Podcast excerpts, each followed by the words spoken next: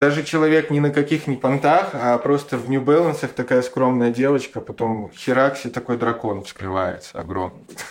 Как бы сказали у нас в Беларуси, шаленый цмок. Да, да, да,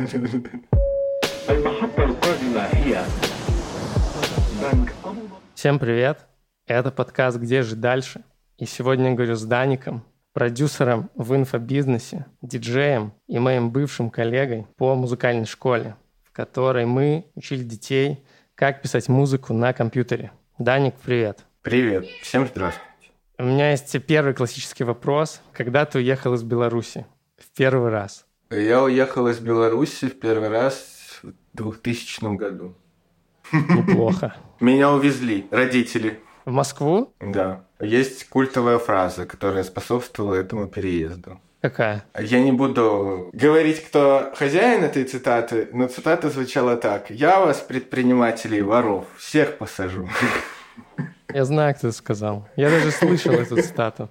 Окей, ты уехал в Москву, потом ты вернулся, был в Минске, мы с тобой учили детей, тусовались немного. И потом ты опять уехал в Москву, правильно? Да, потом мы с женой и с сыном опять уехали в Москву. Это было начало 21-го, это весна была. А после этого, как ты и когда ты уехал в Дубай? Мы жили в Москве, жили, жили, жили, и в сентябре мне упала повестка. У меня российское гражданство, потому что мы его сделали с родителями еще в 2000 Я приехал домой в Минск, Думал тут, что делать дальше, конечно же, рассматривал Евросоюз, но супруге прилетело предложение о партнерстве в Дубае, и мы в декабре 22 года улетели в Дубай. Улетели мы 21 декабря ночью, а 20 днем я сделал белорусский паспорт, получил и сразу вечером на самолет. Теперь у тебя есть не только паспорт, но у тебя есть еще и паспорт. У меня есть и паспорт, и паспорт. Все верно. Поздравляю тебя. Это была мобилизация, правильно? Да, у меня фотка есть. Там прям так и написано «Вызываем вас в военкомат в связи с мобилизацией тыры-пыры». Ого. Это с учетом, что я в военкомате был один раз в жизни, 15 минут в 11 классе, и больше туда никогда не заходил. И когда жил в Беларуси, я вообще выписался из прописки в Москве и выписался из военкомата. И вот у меня есть друзья, кто категории А, кто там отслужил офицер, им не пришла повестка, а вот мне пришла на войну, пожалуйста, добрый вечер, распишитесь. А почему так произошло, ты не знаешь? Не знаю, у меня нет этому объяснения. Думаю, у них бардак просто со списком и со всем вот этим. А, они все подряд отправляли. Типа того. Вот тебе пришла повестка, и через сколько ты уже был в Минске? А она пришла, когда я уже был в Минске. Я не из тех, кто ждал повестку. Было объявление по телевизору утром. Вечером я уже в машине ага. ехал в Беларусь. Круто, Даник, молодец. Очень предусмотрительно. Окей. Ты был около полугода в Дубае. С конца декабря по конец мая. Слушай, расскажи, как происходит вообще легализация человека с белорусским и российским паспортом там? С белорусским и российским примерно одинаковая история, практически какие-то микронюансы могут различаться. Ты, когда въезжаешь в ОАЭ, в Дубай, у тебя есть 90 дней. Ты можешь там находиться. Тебе дают туристическую визу на 90 дней. По прилету в аэропорт, да? Ну, да. То есть ты прилетаешь, никуда идти до этого не надо. Тебе ставят штамп на границе, и все, у тебя 90 дней. А если ты 90 дней живешь и планируешь жить дальше, тебе нужно делать резидентство. Каждый может сделать, там есть несколько причин по которым ты можешь сделать резидентство. Там есть фрилансерское резидентство, если ты доказываешь доход из-за границы, что тебе приходит. Если ты юрлицо открываешь, если официально на работу устраиваешься. Суть не в том, по какой причине ты открываешь, суть в том, готов ли ты отгрузить денег. Если делать прям на два года, там вот типа на два года будет дешевле, чем на один, и там, ну, тысяча три долларов, короче. Окей. Okay. И займет эта, эта процедура вся месяц примерно, две недели месяц. Я понял. Вот. Есть еще один вариант. Если ты там не собираешься жить, можно продлить визу, выехав и въехав в Дубай. И там это прям налаженный процесс, это делается через Оман. У нас на семью ребенок три года, я и супруга, у нас вышло тысяча долларов, чтобы еще на два месяца продлить визу. Вот, и это тебя садит чувак в тачку, везет к границе с Оманом, перед границей с Оманом он такой, ой, мне надо выйти, ты садись за руль, тебе надо выехать в Оман, пройти там границу, потом сразу же на Омане сказать, ой, а я обратно, Получается, выезжаешь, заезжаешь, и тебе еще на два месяца дают визу, и все. И потом уже туристическую продлять нельзя. У нас это с малым заняло на самой границе 12 часов. Примерно вот польский вайп я ощутил, когда вот мы ездили раньше за шинами в Польшу. Вот так угу. же стояли в очередях. Вот там также потусовались 12 часов. Окей. Поэтому вот таких два варианта. Но с документами там не сложно, там любые вопросы упираются в деньги. Все не проблема, если ты готов платить. Угу. Ты рассматривал вариант э, покупки оформления резидентства? Да, очень серьезно, почти к этому пришел. Нам нужно было открыть по работе юрлицо, которое сможет принимать оплаты по всему миру. И мы рассматривали два вида юрлица, и нам нужно было нулевое налогообложение. И один из этих видов оказался Дубай. Два месяца я занимался этим вопросом, и под юрлицо можно было под шумок сделать резидентство. И вот я занимался два месяца с партнером этими вопросами, но нам оказалось невыгодно под наш бизнес сделать там юрлицо. Ну и, собственно, и резидентство я решил не делать, потому что жить в Дубае я не очень планирую. Я понял все. Перед тем, как поехать туда, как вы готовились к поездке? Вы искали там жилье, бронировали отели? Туда уже за два месяца до нашего приезда переехала помощница моей супруги с мужем. Мы просто приехали и поселились в их билдинг. Она нам спустилась на ресепшн, забронировала квартиру. И мы просто приехали угу. на готовенькое, все было сделано. Ну а что все, снята просто квартира, там мы ничего не готовились. За два дня собрали чемоданы и полетели. Окей. И квартира это была долгосрочная аренда или нет? Нет, нет. Чтобы долгосрочную аренду делать, нужно резидентство. И ты там, да, mm-hmm. делаешь контракт на год, э, жилье будет стоить процентов на 20 дешевле. А если ты турист, ты не можешь снять надолго жилье. И у вас был такой вариант, да? Да, у нас был помесячный вариант. Смотри, он безопасный с той точки зрения, что, допустим, ты хочешь все пять месяцев жить в одной квартире. Ты можешь как-то договориться с лендлордом, что вот я буду здесь жить 5 месяцев, можем мы это прописать? Или как это работает? Ну, то есть нет ли варианта, что тебя кикнут через месяц, и тебе нужно опять будет искать какое-то жилье на месяц? Есть такой шанс, что тебя кикнут. И будешь искать жилье еще на месяц. Там вообще как? Там есть вот building. В building е есть владелец квартиры или квартир, или угу. сам билдинг владелец части квартир. И владелец не занимается этими квартирами, их сдает агент. И ты платишь денег агенту просто за факт заселения угу. и за квартиру. Но я с агентом ни разу не сталкивался, потому что у нас был построен новый билдинг. Там можно было прям с ресепшена, без комиссии агенту, у самого этого билдинга его же квартиру и снимать. О, это удобно. Да, я такого там не встречал как бы больше. Первые два месяца поездили, поискали варианты получше и такие, как, как у нас удобнее всего. Я ни разу не подходил на ресепшн и не говорил, а вы точно меня не выселите? Проходил месяц, они мне, мистер Дэниел, будешь платить? Я говорю, буду плачу, живу дальше. Но я слышал много историй, когда ты заключаешь контракт на квартиру, уже выезжаешь с прошлой квартиры, а чувак говорит, ой, знаешь, сорян, только через месяц можешь въехать, мне надо тут еще месяц как бы пожить. И вот девочка там знакомая ага. просто показалась вечером на улице с чемоданами, искала кому приютиться, потому что просто кинул чувак. Я слышал не одну историю, что вот эти вот контракты, они имеют слабую юридическую силу, и вообще, в принципе, есть вот этот вайбец, СНГшный, что ли, когда не все решает закон. Когда где-то по понятиям что-то mm-hmm. решится, где-то и поугрожать. То, в общем, там права покачать трудно. Ну, даже есть какие-то приложения там с недвижимостью, где вот мне говорили, вот тут не снимай, тут много кидалово, фиктивные контракты заключают.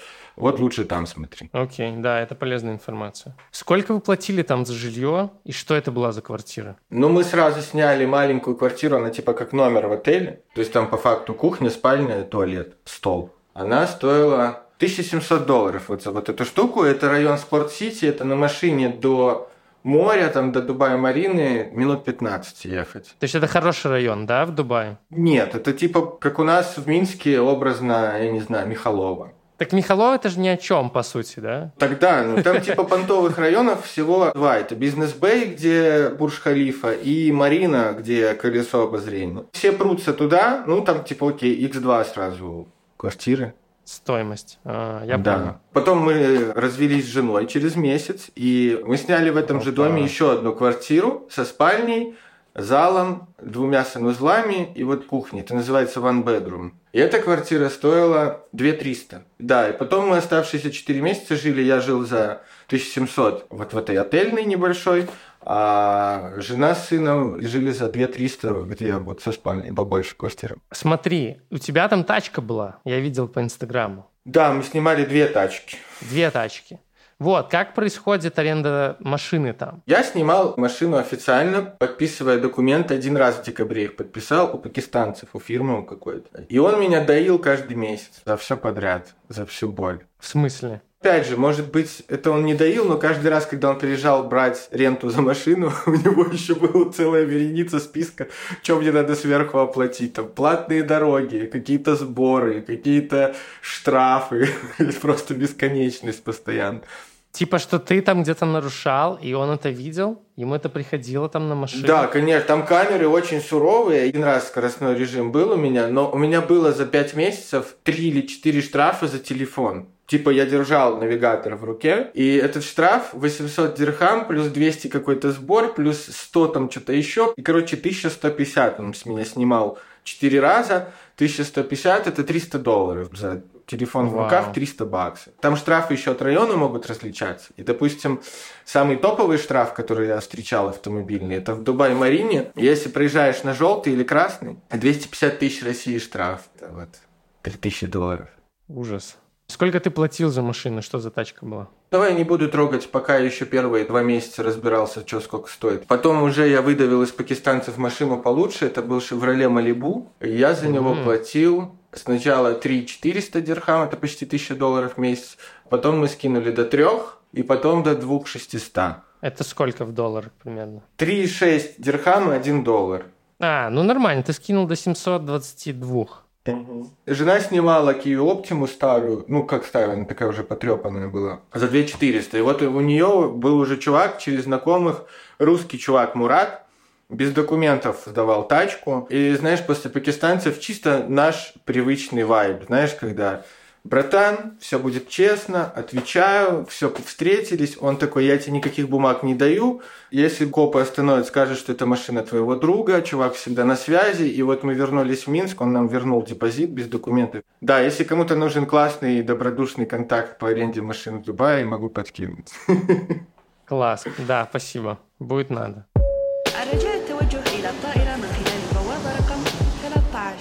Слушай, как э, тебе там вообще работалось, учитывая климат, температуру, море? Пока я там был, там был прекрасный климат. Очень нравилось. Я часто работал на улице, часто ездил куда-то работать. Но опять же, у меня работа не зависит от геолокации. Просто чем занимался, так и продолжим этим заниматься, просто в разных условиях. То у себя дома там занимался, то в кафешке. Если ты про то, тяжело ли было на жаре, ее еще пока тогда не было. Тяжело было вторую половину апреля, начало мая уже так было неприятно. Я уже так в трусах звездой на кровати лежал под кондиционер. А зимой какая там температура? Зимой очень классно. То есть зимой там 25, 26, 27, 28. Кайфово, прохладное, холодное море. Вечером надо одеть кофточку прям свежо. До 15, до 13 градусов ночью опускалась температура. Поэтому если зимой вот там тусоваться, там потрясающий климат. Идеальный просто. Слушай, а тогда с другой стороны, способствовало ли это твоей работоспособности? То, что зима, а климат классный. Я тебе объясню, почему. Я вот разговаривал со своим другом про зимовку на Тенерифе. И я говорю, слушай, а было ли легко работать, когда у тебя тут э, горы, море? Он такой, да наоборот, супер. Выходишь, смотришь на горы и обратно кодить. Класс. Как у тебя это было там?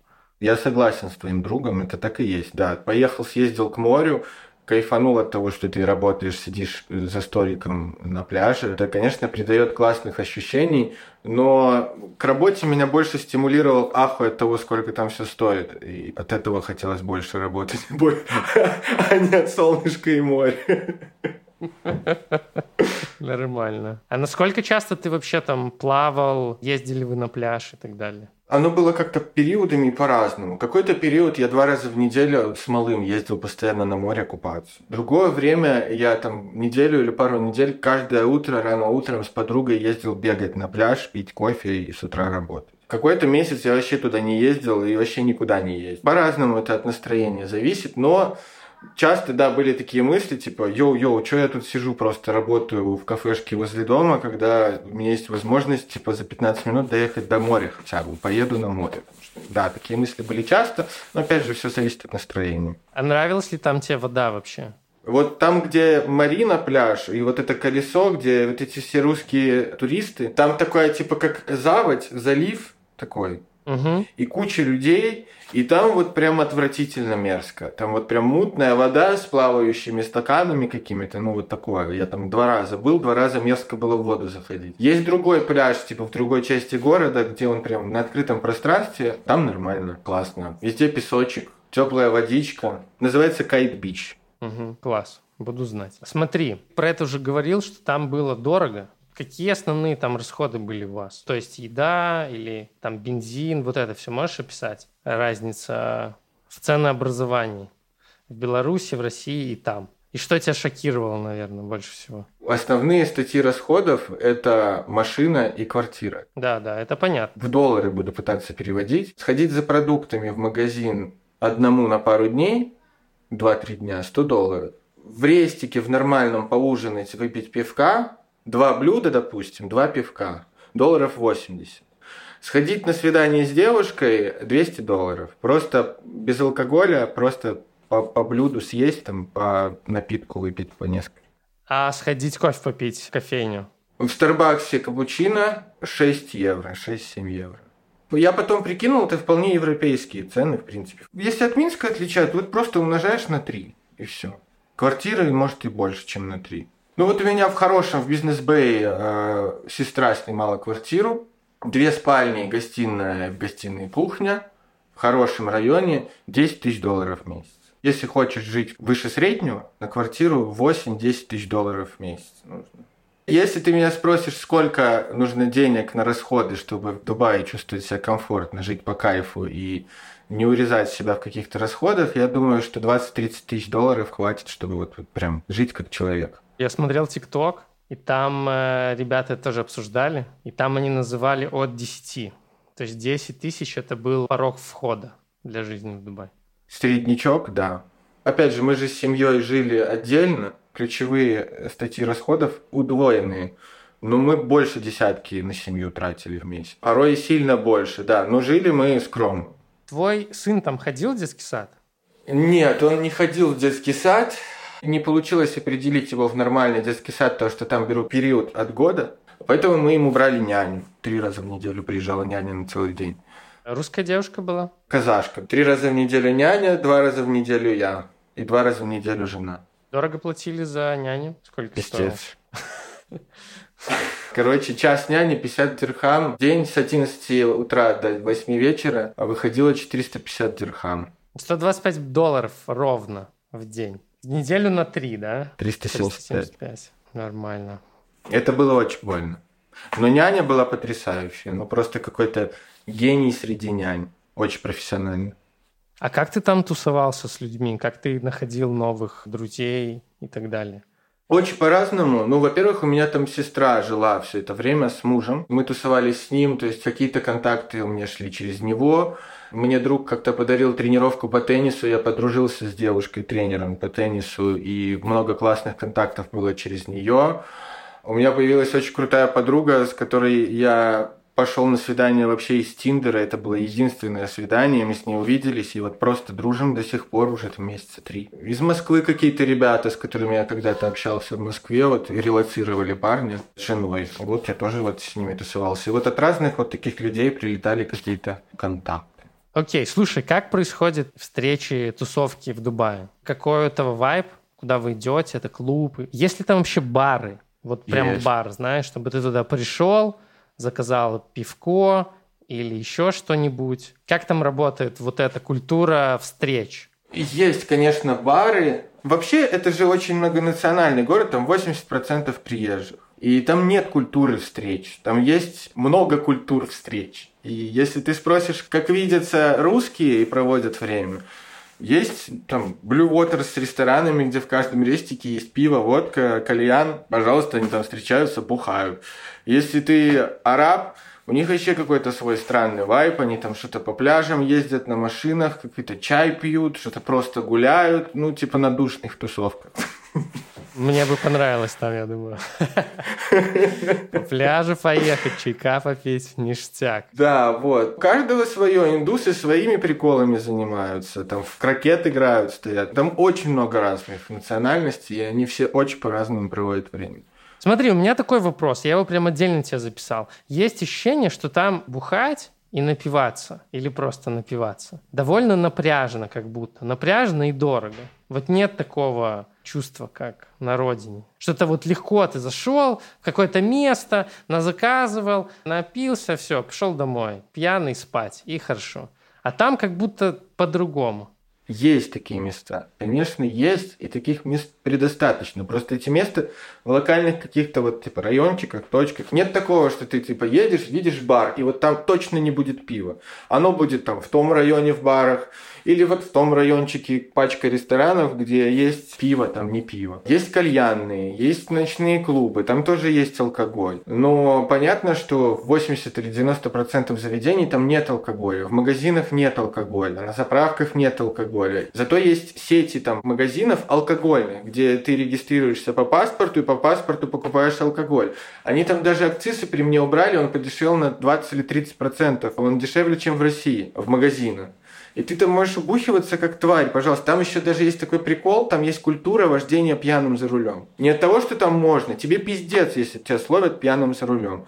Но там копы никого не останавливают. Как будто бы, знаешь, в воздухе летает вайб, они даже как будто бы не допускают то, что ты можешь пьяный ехать за рулем. Там нет практики того, что тебя останавливают и проверяют документы. Шанс один из ста, что тебя остановят в любое время суток. И поэтому и куча, опять же, кейсов, куча историй от чуваков, там, что, типа, там, собираются чуваки на корпорат, все набухиваются в говно, садятся в свои тачки и разъезжаются. Вау. И это не от того, что это не страшно, а от того, что страшно так, что даже проверять не будут. Смешно. По-моему, там за бухим за рулем что-то тысяч десять долларов штраф и депорт. Это русская рулетка просто. Все играют с судьбой. Не планируешь дальше возвращаться в Дубай? Нет, я бы хотел попробовать Европу. Но вот Дубай, может быть, я бы оставил в перспективе там на 2-3 месяца в году. Просто познакомиться с классными людьми, понюхать роскошь, как пахнет, зарядиться какой-то мотивацией. Деньгами, денежной энергией. Это может звучать смешно и странно, но реально меняется даже мышление в каких-то местах, и ты такой, реально. Там, типа, знаешь, образно, у нас в Беларуси там молится человек на посад какой-то 20 лет, моет его, намывает, это семейная реликвия, они на нем ездят. А там, типа, машины, это как одежда, просто выбросить можно. Это просто один кусочек из кучи запчастей, но, типа, ты какие-то такие вещи замечаешь, такой, о, как бывает. Ценности могут быть другими плане знакомства тоже интересный момент. Ты там нашел каких-то, возможно, будущих партнеров по работе или людей, с которыми ты хотел бы поработать, как продюсер, например? Конечно, ничего реализованного нету, поэтому я бы не хотел там типа что-то называть вслух. Ну да, куча, куча, куча таких прикольных знакомств, инсайтов. Я словил прикол в русскоязычном сегменте, по крайней мере. В любом случае, если ты с кем-то знакомишься, кто там живет, ну он точно классный и что-то умеет. Есть пример. Вот мой братишка снимал квартиру, парень ему сдавал квартиру, и он как-то пришел в гости, и я тоже пришел в гости к моему брату. И этот парень был с женой. Девушка, там, ей 23, она выглядит так вот на 18, на студентку похожа, такую еще немножко зашоренную, как будто ее обидел кто-то. И мы разговорились, а в конце оказалось, что она типа соучредитель международной АТС-компании, и вот типа ты там на Binance надо смс-ку подтвердить или на email верификацию. Это вот ее компания. И она как давай рассказывать, как она летает по встречам, по миру, а мужики в дипломатах ее всерьез не воспринимают. Ей приходится тупых менеджеров, тупых в смысле неквалифицированных и непрофессиональных переговорщиков отправлять, но просто потому что они мужчины. У нее там свои проблемы. У нее типа ни денег не хватает, ни мозгов не хватает, а не хватает просто внешности мужика, чтобы с ней считались партнеры. Я слышал про такие темы. Да, это интересно. Даже человек ни на каких ни понтах, а просто в New Balance такая скромная девочка, потом херакси такой дракон вскрывается огромный. Как бы сказали у нас в Беларуси, шаленый цмок. Да, да, да, да, да. Что ты можешь пожелать или посоветовать людям, которые думают переехать в Дубай? И как ты думаешь, для кого этот город? Вот кому туда надо прям ехать? Или кому это будет полезно? Я думаю, что люди, которые думают переехать в Дубай, они знают, зачем они туда переезжают. И им нечего советовать.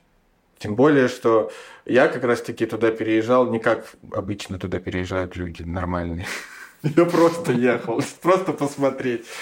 каким людям, если не брать тех, кто просто состоялся и просто хочет жить в каком-то комьюнити и жить там, то мне кажется, сфера обслуживания какого-то уровня выше среднего, то есть если ты можешь делать очень классные ногти, если ты можешь очень классно тренировать какому-то спорту людей, если ты очень классно бьешь татуировки, в общем, если ты делаешь свои услуги классные, ты можешь перевести их в какой-то, ну, не премиум, а хотя бы хороший, качественный сегмент. И если ты умеешь работать с маркетингом, то там можно прям хорошо озолотиться. Там маникюрщицы очень хорошо живут, к примеру. Вся сфера обслуживания может там себя найти, я думаю. А если есть английский, так вообще. Слушай, а все, кстати, на английском? Магазины, заправки? Да, но у каждого свой английский. У пакистанцев свой английский, у китайцев я, я занимался с репетом английским, и я ему говорю, чувак, мне так стыдно. Со мной китаянка заговорила в лифте, еще и симпатичная. И она так старалась у меня что-то спросить, и я в конце просто махнул рукой и говорю, я не понимаю, что ты хочешь. Он говорит, о, это китаец, у них свой английский. Не переживай, это не твой плохой английский, а ее плохой по фотоске. Окей, Дани, хорошо. Спасибо тебе большое за то, что нашел время и записался. Было очень интересно послушать твой опыт. Я тебе желаю дальнейшего продвижения и развития, и удачи. И хочу, чтобы у тебя в плане семьи тоже наступила какая-то определенность и душевное спокойствие, потому что я понимаю, насколько это может быть э, тяжелый просто период в жизни, который из тебя может вытягивать очень много энергии и давать много таких негативных и сложных эмоций. Вот я тебе желаю, чтобы это все как-то разрешилось, чтобы ты после этого себя почувствовал легче. Спасибо, дорогой. Мне пригодится. Будешь в Варшаве, короче, буду рад. Да, да, я вот желаю нам встретиться и тоже тебе желаю кайфовой жизни, чтобы все было по кайфу. Спасибо, спасибо большое, Даник.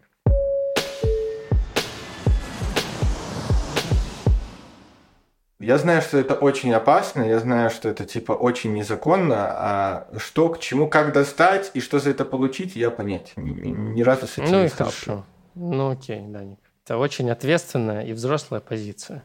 Так и